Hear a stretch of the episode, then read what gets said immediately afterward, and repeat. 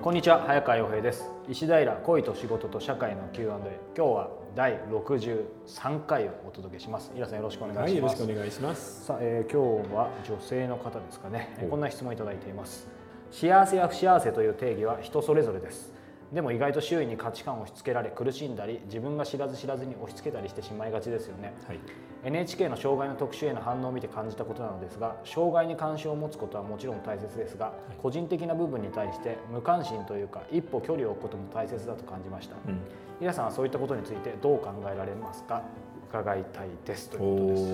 す。なるほどね、はい、いや実はねあの NHK のえー、障害者を扱う番組というと僕もあのハートをつなごうというのであの MC ホール7年間ぐらいやってたんですよね。ですごくたくさんの障害者に会ったんですけど基本的にねみんな結構明るいんですよね。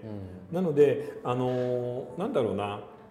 えー、もちろん不幸な人とか辛い経験をしている人がいるっていうので、はい、パッとそばにいて助けてあげるというのもいいんですけどいや普段普通の人は別にそんなにあの無理して頑張らなくてもいいんじゃないかなと思いますね。うん、ただ身近なところにそういう障害を持ってる人がいたりあるいは駅なんかで困ってるっていうんであればそういう時だけさっと、うん、あの手助けしてあげればいいんじゃないですかね。うんだから自分が具体的に行動を起こしていないから自分を責めるってこともないですしあのただあの変な偏見は持たない方がいいよね。障害者だからとかっていうようなことはもうやっぱちょっと、あの今の時代とはそぐわないしかっこ悪いので、あの心をオープンにした上で、えー、普通の人間と同じように見る、ね、扱うっていうのがいいんじゃないですかね。あの障害者だってね彼女欲しいなとか思いますし性欲だってあるしあの普通の人と同じように例えば金欲しいなとか思ってたりするんですよね。だからそういうのも全部見てあげた方がいいよね。障害者はみんな天使だみたいなのも気持ち悪くて嫌じゃない？なんかいろんな人がいるってことですよね。そう。だからそれをそのまま受け止めた上でもし困ってることがあればパッと手助けができるような人であってほしいなとは思いますね。なんか非常に僕もうまく言えないんですけど、うん、例えば自分の子供に、うん、まあこの方もね無関心なのか一歩距離を置くのかってありますけど、うん、なんていうふうに例えば障害者の人が街を歩いてていた時に、なんか子供はちょっと気になるって多分あると思うんですよね、でもその時に何も説明しないのも変だし、でも説明するのもなんかそう、皆さんお子さんにだったらど説明そもそも、いや説明しちゃうよもう、だから前これで話したかな。あの渋谷のあのスクランブル交差点で男同士のカップルがジーパンの後ろに手を入れ合ってピタッてくっついて横でチュッてしたんですよで子供がギョッてしてびっくりした顔をしたんでいやあの男同士でも普通に好きになる人もいるんだよ、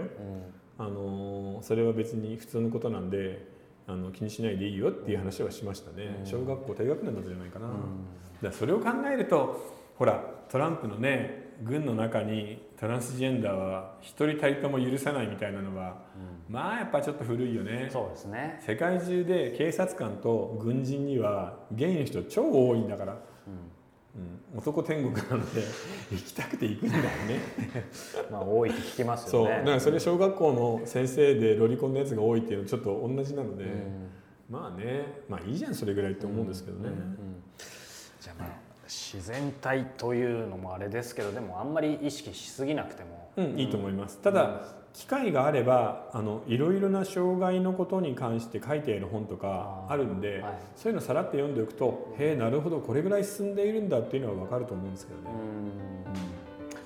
はいえー、この番組、えー、ではですね、えー、皆様からのご質問を引き続き募集しております、はい、えー、公式サイトの質問募集フォームから、えー、お願いいたしますそしてこの番組の公開収録第3回そして、えー、オンラインサロンの、えー、収録、えー、を兼ねて、えー、10月5日木曜日にみなとみらいで、えー、収録を行いますのでぜひ皆さんこちらも、えー、サイトの方から、えー、チェックしてみてください、はいえー、今日は第63回をお届けしました。イラさんありがとうございました。はい、ありがとうございました。